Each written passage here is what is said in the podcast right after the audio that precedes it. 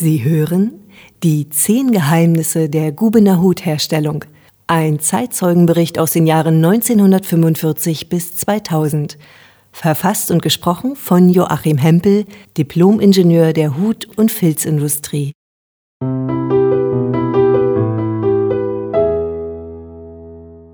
Guten Tag, liebe Zuhörerinnen und Zuhörer. Es wird wieder spannend.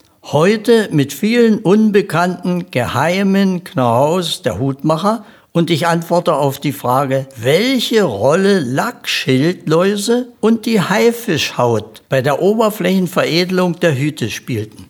Zur Oberflächenveredelung gehören solche Begriffe wie Optik und Haptik sowie die Nassveredelung und die Trockenveredelung. Die Nassveredelung von Hutfilz mit den Positionen Steifen und Hydrophobieren sowie die Flammfestausrüstung werden sowohl im Stumpen für Damen als auch bei Herrenhüten im vorgeformten Zustand ausgeführt. Für spezielle Hüte mit hitzebeständigen Eigenschaften, zum Beispiel die sogenannten Ofenschutzhüte, die mehr funktionell als modischen Charakter trugen, wurde eine 20-prozentige Ammoniumsulfatlösung in den Hutfilz eingelagert.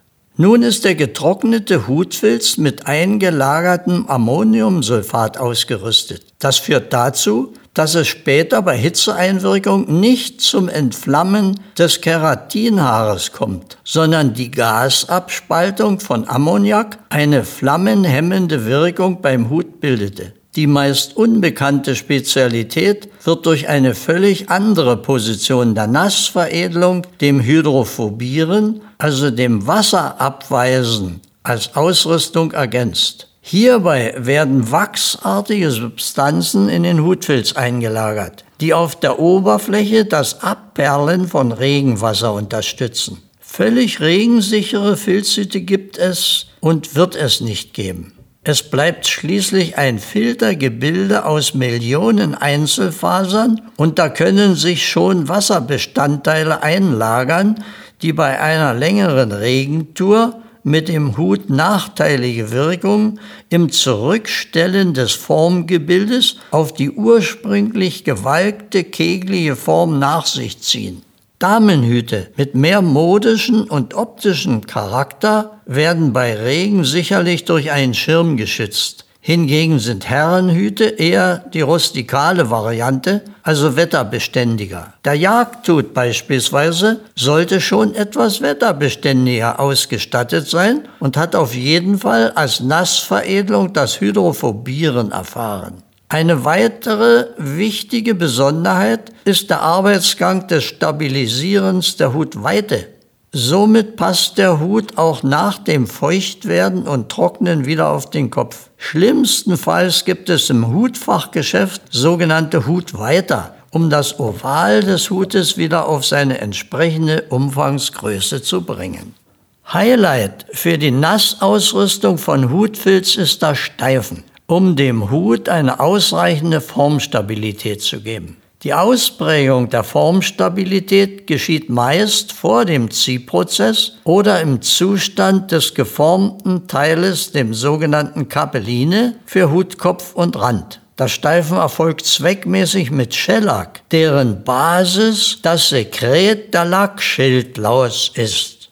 Lackschildläuse findet man im indischen Raum. Sie leben auf Sträuchern, die sie mit einer bis zu 5 mm dicken Sekretschicht einhüllen. Diese abgelagerten Lackanteile werden abgespalten und über Hitze abgefiltert, als Rohschellack weiterveredelt und gehen schließlich in die gesamte Hutindustrie als veredelter Schellack. Speziell für die Hutmacher wird er für die Feinpastellfarben der Hutfilze sogar gebleicht. Für die Wetterbeständigkeit der Hüte wird dieses Schellagranulat in Spiritus aufgelöst. Eine etwa 2 bis 10-prozentige Lösung wird für das Steifen von Hutfilz in das Hutfilzfasergebilde eingelagert. Dabei erreicht man bei späterem Feuchtigkeitseinfluss eine sehr hohe Wetterbeständigkeit. Es gibt aber auch synthetisch hergestellte Hutsteifen, zum Beispiel die aus Phthalsäureesterderivaten bestehen. Übrigens ist versteifter Hutfilz die gefürchtetste Fehlerkomponente der Hutmacher.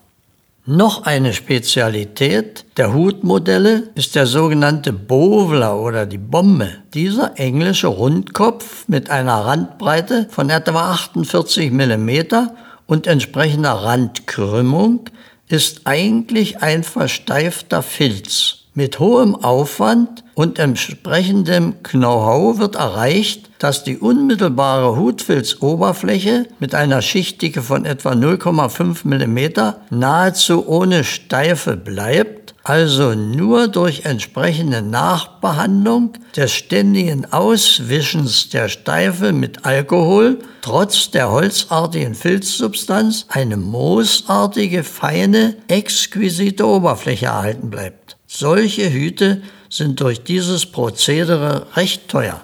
Werden wasserlösliche synthetische Hutsteifen eingesetzt, sind diese fast immer alkalisch. Dann wird mit der Reversibilitätsprüfung, also dem Wiederherstellen des Ursprungszustandes kontrolliert, ob die abgequetschten Hutsteifen entsprechende Qualität und Anwendungsfähigkeit besitzen.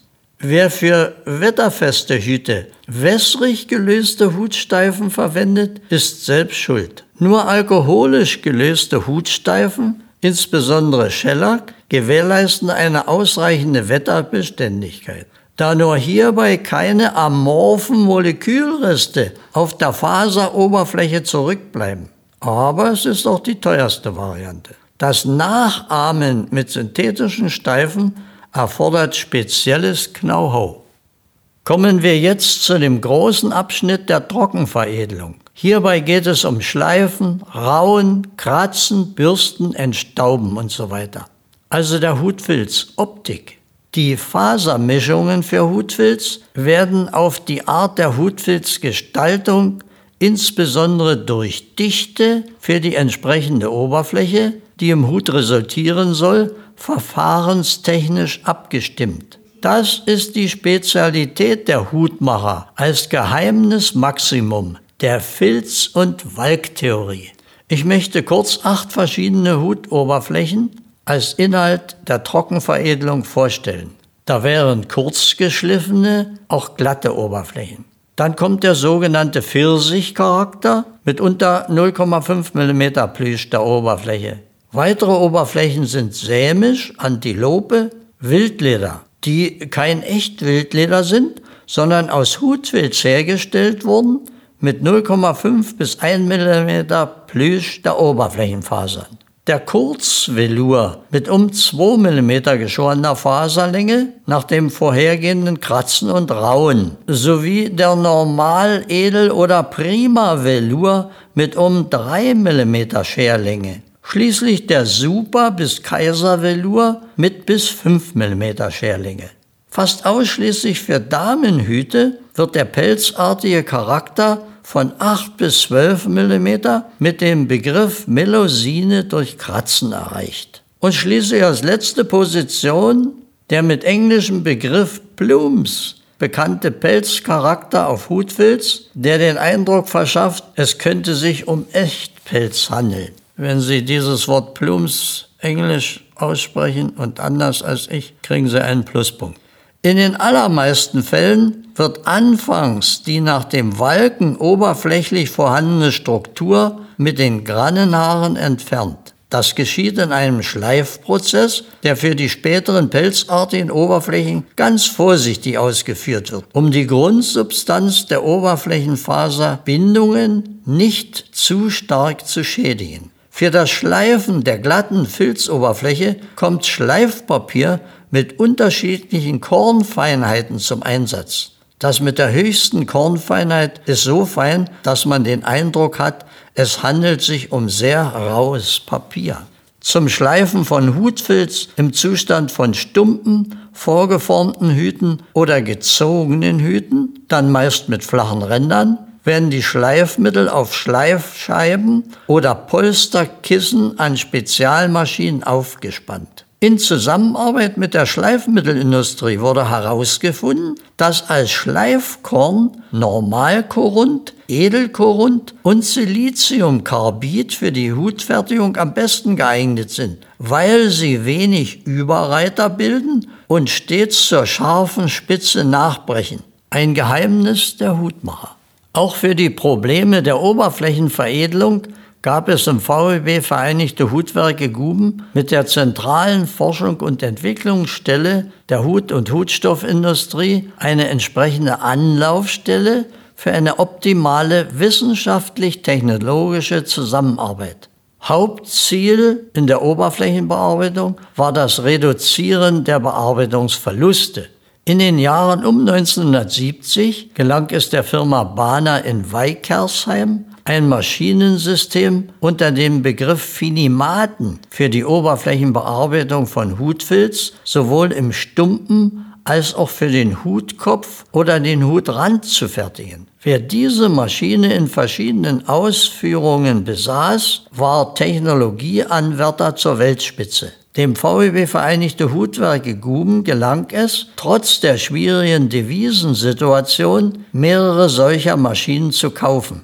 Leider konnten keinerlei Ersatzteile beschafft werden, sodass der Gubener Hutmaschinenbau veranlasst war, selbst eine ähnliche Maschine zu entwickeln. Ähnlich wegen der anderen Elektronormteile und anderer Stahlqualitäten in der DDR. Die Details der Hutfilz-Oberflächenbearbeitung würden ein Fachbuch füllen und ich möchte nur auf einige interessante Positionen noch zu sprechen kommen. Nach dem Schleifen wird die Hutfilzoberfläche durch Kratzen und Rauen gestaltet. Für das Kratzen kommen Kratzbänder analog der Krempelmaschine in der Textilindustrie zum Einsatz. Bei diesen Rauvorgängen kommt es leider zu Verlusten. Insgesamt müssen bei der Oberflächenverarbeitung und Bearbeitung Verluste von 15 bis 25 Prozent, zum Beispiel für Velour oder ähnliche Oberflächen, in Kauf genommen werden.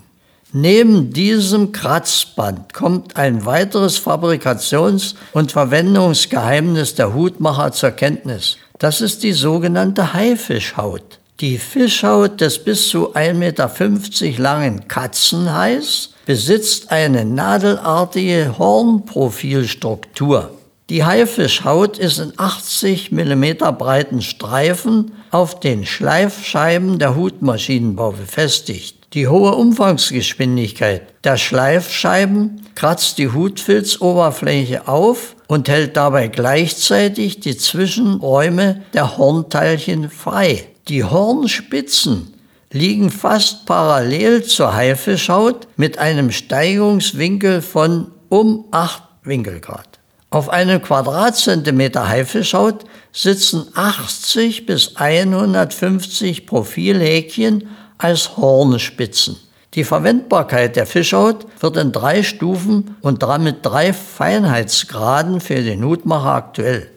Die Verwendung von Haifischhaut in der Oberflächenbearbeitung der Hutmacherei zählt zur Kategorie, na, wer weiß denn sowas.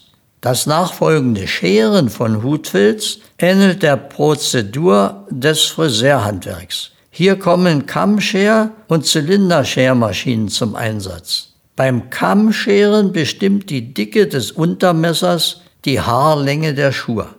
Die Scherlängen bestimmen die jeweils gewünschte Charakteristik der Velourstumpen oder Hüte.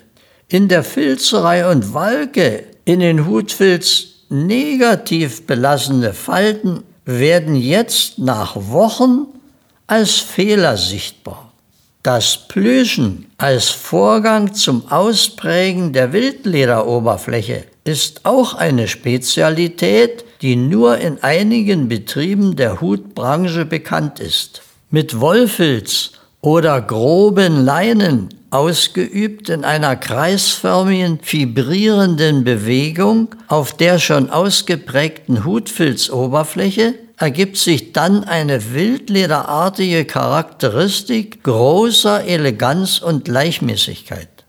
Ja, liebe Zuhörerinnen und Zuhörer, wie bei allen schönen Dingen der Welt soll man dann aufhören, wenn es fast am schönsten war. Und so beende ich auch diesen Text der Oberflächenveredelung von Hutfilz. Vielleicht noch einen Spruch aus der Schaufensterspruchwerbung, um den Heimweg etwas bunter zu gestalten. Nur mit Hut bist du präsent, sonst hast du deine Chance verpinnt. Dann noch einen schönen Tag miteinander und auf Wiedersehen im Stadt- und Industriemuseum, wo Sie sich interessantes Filmmaterial auch zu den eben dargelegten Geheimnissen ansehen können.